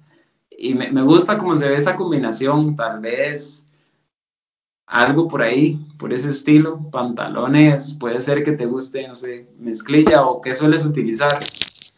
Sí, más bien como. Yo, a mí me gustan los joggers, ¿no? Más que nada. Ajá, Ya, los joggers. Bueno, con unos joggers perfecto también. ¿Pero de qué color? ¿De qué color? Yo tal vez jugaría con un azul, no estaría mal. Un azul y un crewneck tal vez gris, se puede, tal vez te queda bien, o tal vez un crewneck total de esos, como los de Tommy de los noventas que tienen tonos neones. Ahí va. Vale. Ok. Quisiste meterle algún detallito neón al, asunto, Sí, ¿no? sí, yo suelo, yo suelo hacer eso, cuando tengo pares tan coloridos, muchas veces replico el color en alguna de las prendas y siempre hay como, hace como un balance bonito en mi- a mis ojos, ¿no? Y así es como normalmente suelo vestir. Bueno, está muy bien. tí- Tío Lorenz, ¿cómo lo voy a hacer para vestir esto sin verme ridículo? No, no hay manera, creo. No hay manera. Ok, no hay ¿Cómo? manera. Yo creo que te podrías ir al, a- al Palacio de Hierro, a la sección de abrigos, y comprarte uno de esos de mujer que vienen así como bien. Sí, sí, sí, total. Yo, yo creo que con esos pares es o todo o nada. Ok, Uno o sea, definitivamente vas y, y se- te compras uno de estos abrigos, como, como dice tu compañero de peluche así gigante. De Mink. ok, entonces, No, es, más es más coleccionable, pero me parece interesante porque de hecho vi el Converse que va a sacar Ambush y tiene también un tema así como peludo, o los Dunk que salieron de Grateful Dead son peludos también, como que ve- veo, veo una tendencia por ahí. eh, te tengo otra pregunta, y eso porque lo acabas de, de decir en tu, en tu canal, ¿no? Y este, y me pareció interesante. Eh, la combinación negra con café no lo hagan, ¿no? O sea, esa gente que se viste de eh, traje café y, zapatos negros, por favor, este, no salgan a la calle, ¿no? Ok. ¿Qué voy a hacer con mis Travis? Pero específicamente con el Travis 1 Low, ¿qué voy a hacer si es todo negro con café, querido No, Lorenzo? puedes vestirlo, pero es que, no sé, a mí no me, a mí no me gusta el, el café combinado con negro, no, no, no me, no Hay ciertos, hay ciertas combinaciones de colores que, que, según teoría del color, se ven atractivos y son armónicos, pero café y negro no va muy bien. ¿Qué es más difícil de, de ver para los ojos de Lorenz? ¿El negro con café o el azul marino con negro? El azul marino con negro está todo bien. ¿Sí? No hay problema. Pues a mí me parece que sí, pero café no me gusta para nada con negro. Es que yo cuando era niño, un día este, se me olvidó el- los calcetines, no los vi bien y en lugar de negro me puse unos azul marino y todo el mundo se burló de mí. No, no, no, no, yo no me hubiera burlado de ti. Lo que yo hago una, yo hago una directa conexión con la gente que se pone zapatos formales color negro y, y cinturón o faja café o viceversa. Ok. Y, como que se ve muy feo. No sé, nunca me ha gustado esa combinación. Pero negro con color como miel, sí está bien. O sea, con un café un poco más claro. Sí, sí, o sea, ¿por qué no? Pero eh, es por esa razón que no me gustan los Travis Scott de esas combinaciones de colores, ni el low, ni el alto, ni el mocha, ni ninguno. Ok, ok. Sobre todo porque viene el Jordan 1 Mocha, entonces ese sí lo iba a usar, porque el Travis no lo uso, pero ese sí lo iba a usar. Pero bueno, Sí, ya que me dijiste que, en se mi ve opinión mal, es mucho más bonito que el Travis. dame tu opinión de los tenis rojos, porque yo los detesto, pero Yo también, yo también, soy partidario de que son feos los tenis rojos. Yo no soporto, yo no soporto el, el, el Air Yeezy este, El Red October. el Red October, sí, no lo soporto. Pero ¿qué Ah, tal ya los, los Iniki 4D? Es que tienen ese, es que tienen esa suela de 4D que le da total balance y tiene las tres rayas en color blanco, entonces como que lo balancea. Eh, una vez me compré unos, creo que fueron unos Reebok Classic, totalmente rojos. Creo que en algún momento el Red October simplemente como que hizo que todos los tenis fueran rojos. Fue cuando Adidas sacó los Daddy Color, no sé si se acuerdan Sí. Y salían Stan Smith y, y, y Court Vantage, todos rojos, y la gente los vestía por todo lado, no, no, no sé, no me gusta, no me gusta cómo se ve. Es un rojo como muy, muy prendido, muy, muy chillón. chocante, muy chillón, sí. O sea, si tiene otra combinación, o sea, es rojo combinado con otro Sí, color. Si es, si es rojo combinado con algo, sí, suele gustarme. Como te digo, los, los Never Made de estos, los 4D, eh, son muy bonitos, pero es porque están bien balanceados. Tienen esta suela 4D color mentoso y tienen los detalles en blanco. No sé, ahí se balancea mejor para mí. Ok. Per- perdón, pero yo quiero aprovechar a Lorenz porque no quiero verme ridículo. Y Dale, tengo varios dale. pares que no sé combinar. ¿Qué hago con esto, Lorenz? Pues no lo sé, la verdad. Para la gente que nos está escuchando, ¿qué es, Román? Es un ASICS por Kiko Kostadinov amarillo, completamente amarillo con naranja. Perdón, esto no, esta dinámica como que no está para la gente que nos escucha por audio, pero no me importa, porque yo necesito saber con qué puedo combinar esto, Lorenz. Vamos a ver, vamos a describir el tenis- el- los tenis. Son, son color amarillo, pollito. muy, muy, muy encendido y tiene eh, un mudguard color rojo, bien encendido también, y el talón también. Em, tenis amarillos, tenis amarillos. Yo creo Ese- que yo nunca he visto tenis amarillos. Es- ese tenis es como, como la mostaza, que el amarillo es cuando la echas y el otro color es como cuando ya como cuando se seca, que se hace así como café. Sí, sí, sí, sí, parece como, como un hot dog. Ajá. Eh, pon- no sé, jeans tal vez, jeans va con todo y una camisa de, de alguno de esos colores. Ok, entonces, jeans, o sea, lo mismo que con el otro, pero de este color O, amarillito. o, pantal- o pantalones, tal vez unos cargos le queden bonitos. Ah, uno- unos, unos, unos cargo, te digo, unos cargo color, tal vez oliva le queda, le puede, se- tal vez se vería muy bien con ese amarillo. y una playera, y una playera blanca. Perfecto. Playera blanca, unos cargo, verdes olivo y estos. Sí, y la, la playera blanca, perfecto, porque entonces un, un tono neutro hace un balance entre tanto color.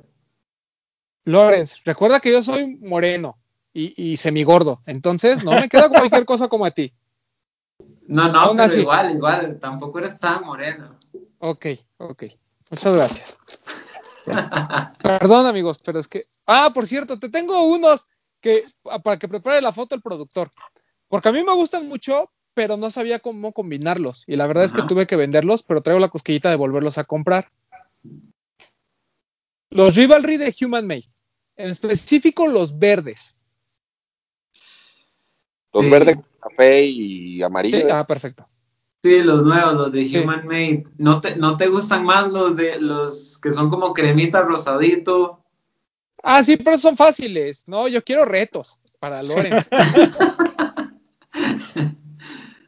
Eh, como te digo, utiliza un color de los tenis y replícalo en alguna prenda y lo balanceas con algún básico. No sé si sos de usar pantalones blancos, pero creo que unos pantalones blancos le puede ir muy bien. Ah, no, tenemos regla de que aquí no se usan los pantalones blancos. Ah, esta- esta- empezamos mal entonces. Sí, perdón, eh, no puedo Pero con de, ello. ese consejo puedes comprar unos. A lo mejor se Claro. Claro, unos pantalones blancos y Ah, un, ah. un color, tal vez ese color de verde o el color, el color eh, este eh, amarillo que tiene. Que romance siente Es como que- video de los Backstreet Boys si se pone un pantalón blanco. No, No, no, no. lo que pasa es que lo que pasa es que yo uso ropa interior de color, entonces me da pena que se vean mis calzoncitos. Ya, bueno, pero no, no cuesta mucho comprarse un boxer de color blanco, amigo.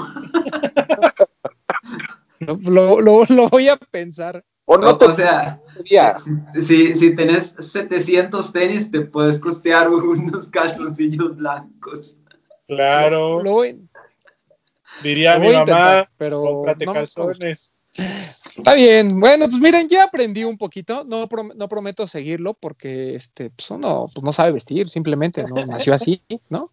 Pero voy a tratar de tomar tus consejos, mi queridísimo. Dale, dale. La verdad es que este, me parecen muy, muy válidos. Por, porque fíjate que escuchando a, a Nigo, ¿no? Eh, decía, ¿no? Que todo se arregla con una playera blanca y unos Levi's 501 eh, claros. Eso es cierto. No, hay- no hay par que no, no se vea bien con eso, ¿no? Estoy totalmente de acuerdo. No, a ver, yo les tengo una pregunta interesante, porque el otro día hice una encuesta en, en mi Instagram y me parecieron y me pareció muy interesante los resultados. ¿Ustedes qué piensan de que el precio de reventa haga más atractivo un par? Uf. Gran pregunta. Este, Papu. Es que para mí, o sea, yo, yo soy de la idea de no comprar en reventa, ¿no? A mí se me pasa el par, por mucho que me guste, digo, bueno, la siguiente semana va a salir uno que me va a gustar igual o más que el que dejé pasar. Que lo haga más atractivo, pues nada más es porque la gente quiere presumir, pero de ahí en fuera también se les olvida la semana. Correcto. Tú, Bretón. Ok. No, o sea, no estoy de acuerdo, pero estoy consciente que es un hecho, ¿no? Que hoy en día el, el- el factor precio de reventa es lo que muchas veces coloca a un par a un nivel superior del que tal vez tendría que estar en una situación normal. Yo tuve mi tiempo en el que sí me alocaba y igual y sí pagaba reventa, pero hoy en día yo estoy en el mismo plano que el, que el papu, ¿no? Que si ya no lo consigues, a menos que sea así un par que digo que realmente me, me vuelve loco, sin importarme lo que me digan los demás, hago el esfuerzo, pero si no, también no, ya como que ya pagar precios de reventa ya no. Pero creo que, tu, pregunta va como por otro lado, ¿no? O sea, de, de- del qué pensar que, que la reventa haga que un par que tal vez podría ser intrascendente en otra situación se vuelva eh, una locura.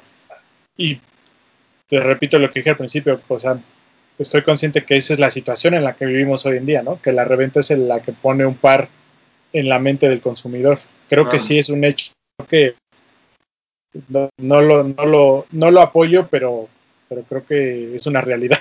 Sí, Claro. sí, sí. Sí, eh, pues es una realidad, o sea, no, no lo podemos negar, ¿no? Eh, hay pares que a lo mejor, no es que sean intrascendentes, simplemente a lo mejor no deseas, pero cuando empiezas a ver que el precio de reventa sube y que se va a volver cada vez más complicado, porque eso es lo que provoca un precio de reventa alto, ¿no? Claro. Que todo el mundo quiera el mismo par.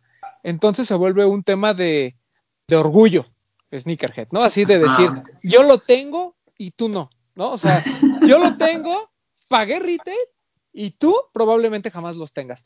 Yo, pero también creo que hay pares que, que si no fuera por esa circunstancia pasarían desapercibidos de manera injusta, ¿no? El, el Jordan 4 de Union, por ejemplo, ¿no? Yo creo que muy Ajá. poca gente tiene la referencia de qué es Union, ¿no? Y, Sí. y de cómo eh, y de la importancia que tiene dentro de la escena. Entonces, por ejemplo, ese Jordan 4, si a lo mejor hubiera habido muchos, no hubiera sido como, como no hubiera tenido un precio de reventa interesante y demás, a lo mejor hubiera pasado sin pena ni gloria. Un par que injustamente pasa así, ¿no? Eh, los, do- los Donks históricamente pues tuvieron esa parte, ¿no? O sea, hace dos o tres años había muy buena selección de Donks que pasaban y nadie los pelaba. ¿Por qué? Sí, pues porque sí, no eran atractivos. Y hoy, hasta los Donks más horrendos son este, víctima de esa parte, ¿no? De, de lo quiero. Oye, pero pues ni siquiera es representativo. Así que pues no tiene ninguna relevancia ese don. No importa, yo lo quiero, ¿no? O sea, lo de las escuelas, ¿no? El Spartan Green, el Michigan, por ejemplo, ¿no? Que hace cinco años terminaban en outlets y hoy todo el mundo los quiere y se forma por ellos. Es un efecto así claro del precio de reventa, ni siquiera de la moda, porque no es que veas en la calle a mucha gente usando donks. Es O sea, cierto, vemos al, sí. vemos a Lawrence presumiéndonos acá su pantalón muy bonito y sus laser orange y lo que tú quieras. Pero en general, tú vas a la calle y no los ves como si fuera en su momento el, el Fila Disruptor, por ejemplo, ¿no? O sea, Ajá. que está de moda y la gente lo usa y lo ves en la calle, no, y me van a decir, bueno, pero es que de Fila Disruptor se hacen millones. Sí, pero aún así no ves la gente poniéndose los donks. Muy poca gente.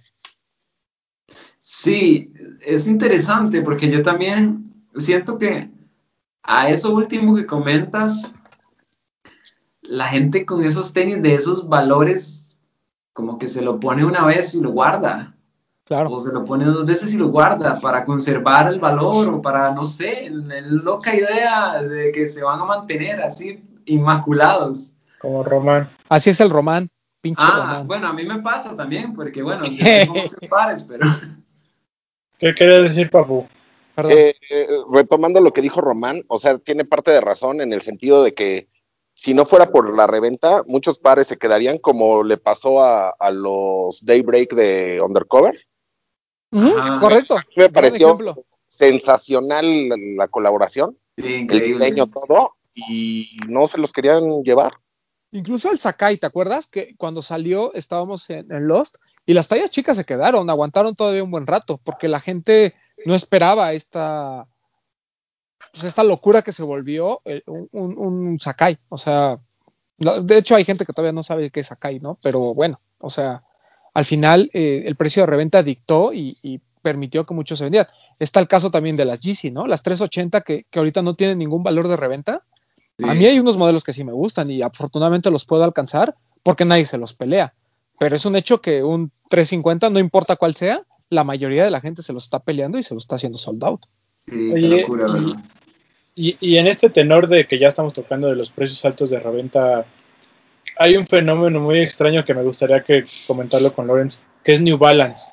Que las colaboraciones de New Balance alcanzan precios estratosféricos en la reventa. Y no es como que lo veamos que Travis lo está usando, ¿no? O que, o que todo el mundo se pelee por que, o bueno, no a la escala de, por ejemplo, de los donks. Porque evidentemente pues hay filas y la gente los busca en las rifas y todo eso. Pero ¿tú, tú, tú cómo ves este fenómeno New Balance, Lorenz? Es interesante porque yo creo que cuando sale New Balance con una colaboración, la gente que lo quiere comprar se pelea por ese par y es la gente que lo va a terminar usando. Siento que no, ¿cómo te digo? No son pares que se compran para ser revendidos. Entonces, la demanda es poca, eh, digo, la, oferta es poca de pares en colaboración con New Balance. Por ejemplo, eh, la mayoría de los 992 tienen valores altos de reventa. El de W Taps que salió, había una oferta muy limitada y había una demanda muy grande, pero al final se termina vistiendo el par, como que la gente que lo pudo comprar lo tiene y entonces el que se quedó sin su par está dispuesto a pagar mucho dinero por ello, pero, pero siento que no son de esos pares clásicos, típicos que, que se compran para revender o que las páginas de reventa compran para revender porque de una u otra manera creen que nadie los quiere, pero, pero sí existe demanda por ese par. Claro. Eh, eh, sí, yo le llamo el efecto de no son para los Instagramers, ¿no? O sea, para esa gente que, que de alguna manera compra su lugar en la escena a través de, de tener pares muy caros, que es lo que platicábamos, ¿no? O sea, eh, se que vuelve... eso es una farsa total. No, bueno, sí, es una farsa, claro, ¿no? Pero me refiero a esa gente, no le ves New Balance, ¿no? O sea, eh, yo, yo no, o sea, yo no veo la- a la mayoría de los high beast, vamos a ponerlo así entre comillas, en, en el mundo, diciendo, ah, yo quiero un New Balance de Joe Fresh Goods. Y cuando tú vas a StockX, es el más caro de del All Star Game, por ejemplo, ¿no? Cuando estuvo el Quantum, cuando estuvo Sí. el Sync of White, etcétera, ¿no? O sea, te das cuenta, como bien dice Lorenz, que es para un nicho bien particular. O sea, es para un hecho muy particular que lo quiere, que lo quiere vestir, que lo quiere tener, que hay poca oferta, que la demanda es selecta, que no es la masa o el- todas las redes sociales que lo quieren. Y, y- y por eso se disparan los precios, porque son Claro. lim- limitados, ¿no? por- porque no haría mucho sentido comprarte un, en siguiendo el ejemplo este de Joe Fresh Goods, cuando por ese dinero te puedes comprar el Quantum y el Off White, ¿no? Y que son dos grandes pares. Claro, lo que pasa es que la gente se inclina por un quantum porque en su mente cree que tener un quantum le da cierta aceptación social o, o, o ¿cómo te digo? No sé cómo explicarme. Sí, que, que, que- que es, que es, que es, que es, es, Te da un es una farsa realmente. Yo- como te digo, yo, yo sé que hay creadores de contenido y gente que quiere, pues, no sé, empezar un canal en YouTube o empezar un Instagram que piensan y que creen o jurarían sobre todas las cosas que con comprarse un par hypeado y hacer contenido de un par hypeado, pues les garantiza o muchos likes o muchos views o, o mucho, no sé, mucho respeto de la comunidad cuando te puedo decir que yo que llevo haciendo contenido hace, hace bastante tiempo ya, bueno, cuatro años es algo de tiempo y al mismo tiempo no, pero los videos míos más vistos son de pares que puedes ir a comprar a la tienda mañana. Claro.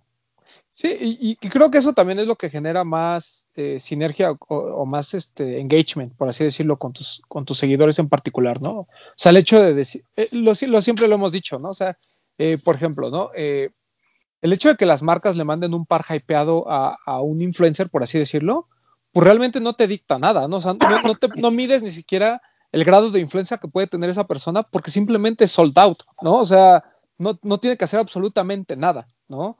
En cambio, el hecho de que, por ejemplo, alguien recomiende un par X de la nada, eh, que puedes ir a comprar cualquier día y de repente hay este movimiento en ese par, creo que eso es mucho más este, significativo y habla de una verdadera influencia, ¿no?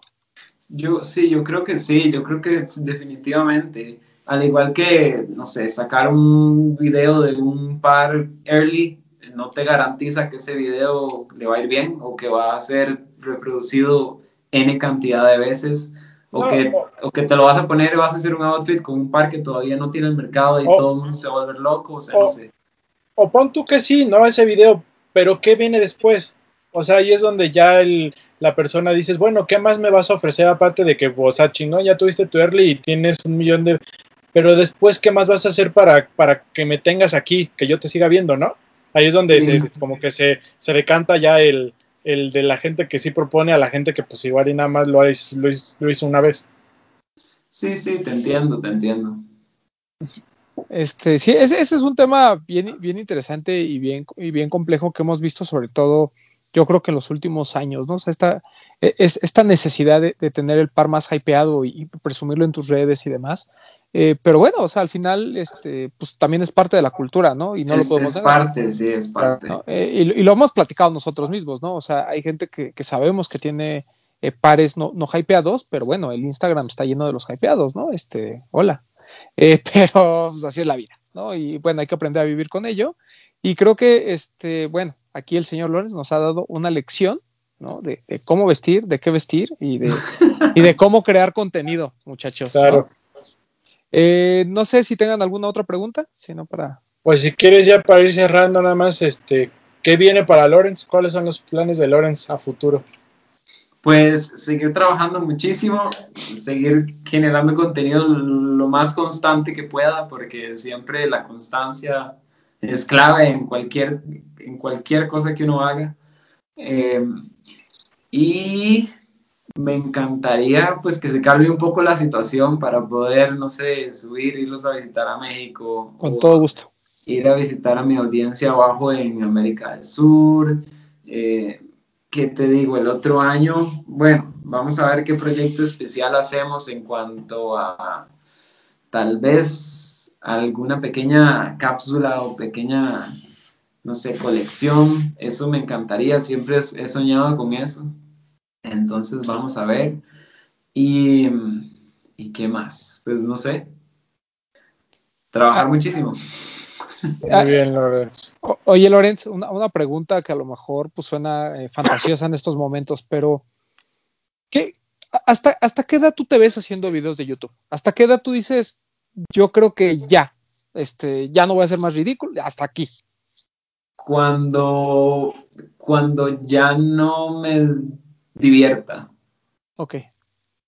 Porque lo empecé porque me divertía y, y, aún lo hago porque me divierte y aunque aunque es mi trabajo de tiempo completo y a veces, ¿qué te digo? Hay fechas de entrega con ciertos proyectos, igual me divierte y hago contenido casual porque me divierte también. Creo que el día que si ya no me guste y no me divierta, lo dejo.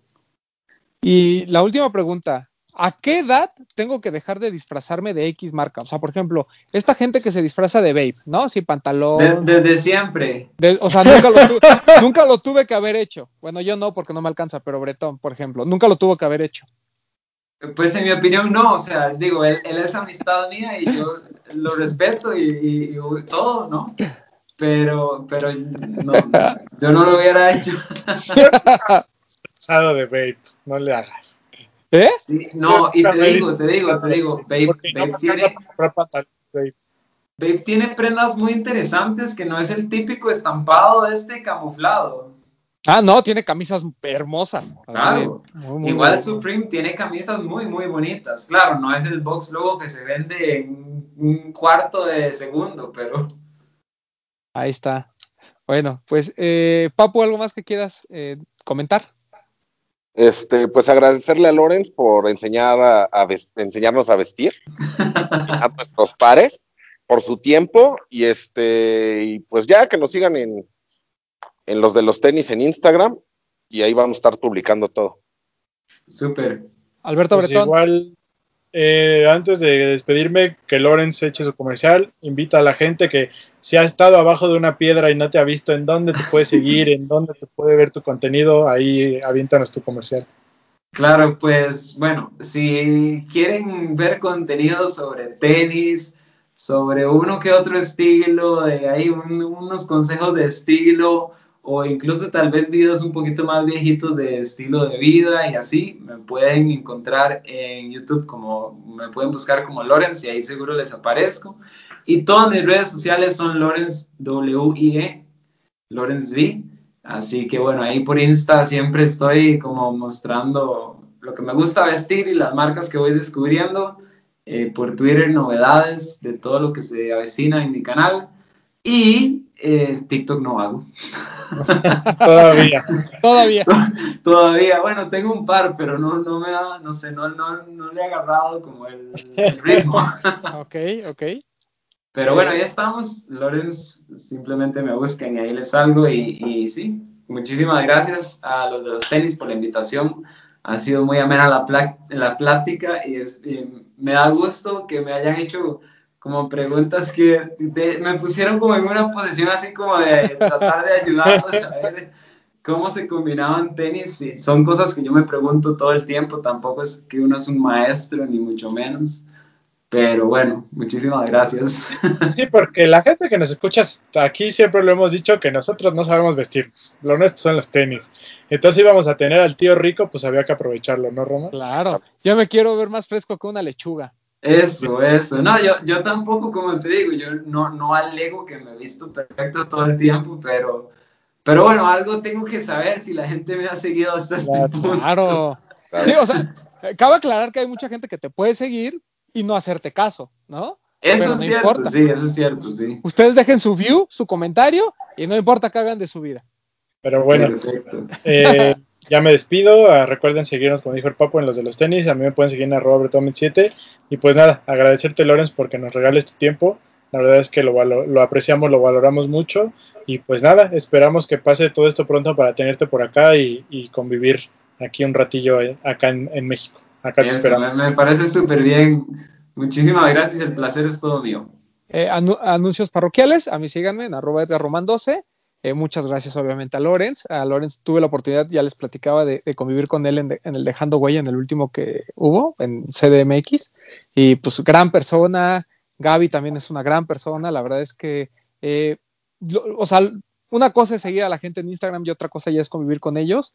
Y la verdad es que vale muchísimo la pena que lo sigan, que tomen sus consejos y no se ofendan cuando el tío Rico dice que se ven mal ya los skinny jeans, ya. O sea, no los tiren ¿no? Ahí déjenlos. No guárdenlos, porque en algún momento Exacto. se los van a poner otra vez. Nada más intenten probar nuevas, nuevas cosas. Eso, este, eso, eso es importante. Estamos hablando de vestimenta y tenis, ¿no? Ya lo que hagan con lo demás, pues es otra cosa, ¿no? Así le pasó a Breton, probó nuevas cosas y le gustó, lo cual es respetable. Pero bueno, este, eh, y ya nada más, eh, también ahí eh, eh, hice un pequeño video con, con el Bert. Eh, yo la verdad salgo 10 segundos, no salgo más. Este, pero bueno, fui ahí a, convivencia con el tío Bretungas.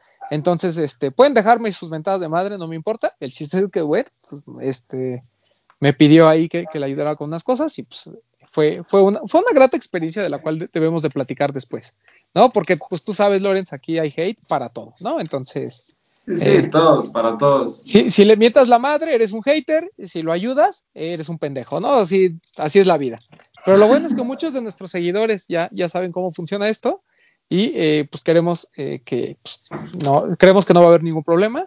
Eh, nuevamente, este, agradecer. eh, me da mucho gusto tener a una persona tan conocida como usted. No, ya no voy a decir famosa. Tan tan conocida. conocida como usted y que hayas aceptado la invitación. Eh, fue un gran episodio del podcast. Nunca habíamos hecho esta dinámica de como poner en apuros al invitado, siempre era algo como muy leve. Pero bueno, No hasta pasa eso debutaste, mi queridísimo Lorenz. Muchas gracias. Muchas Este, gracias. ya nos vamos, nos escuchamos la próxima semana. Hablemos de tenis, nada más.